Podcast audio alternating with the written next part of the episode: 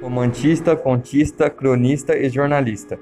Alfonso Henrique de Lima Barreto, carioca nascido a 13 de maio de 1881, foi um dos principais escritores do pré-modernismo brasileiro.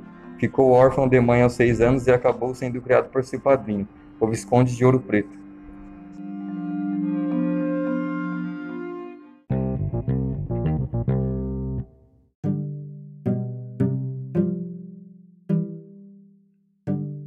Teve uma boa educação em colégios de elite do Rio de Janeiro, até que precisou abandonar o seu curso de engenharia para ajudar seu pai nas despesas.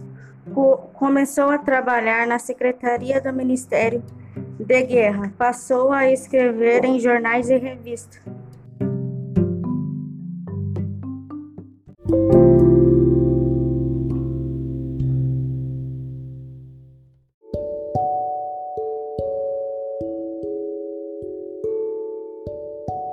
Apesar disso, Lima vivia uma, uma realidade difícil.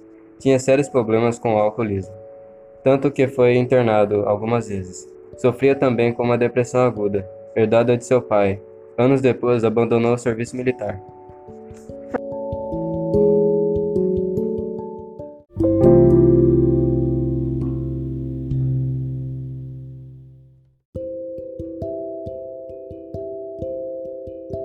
Faleceu em 1 de novembro de 1922, aos 41 anos, devido a seus problemas recorrentes, o alcoolismo e a depressão. Dizem que morreu solitário em seu quarto, abraçado a uma revista, o que mais amava, ouvindo os gritos de seu pai, completamente insano no quarto ao lado.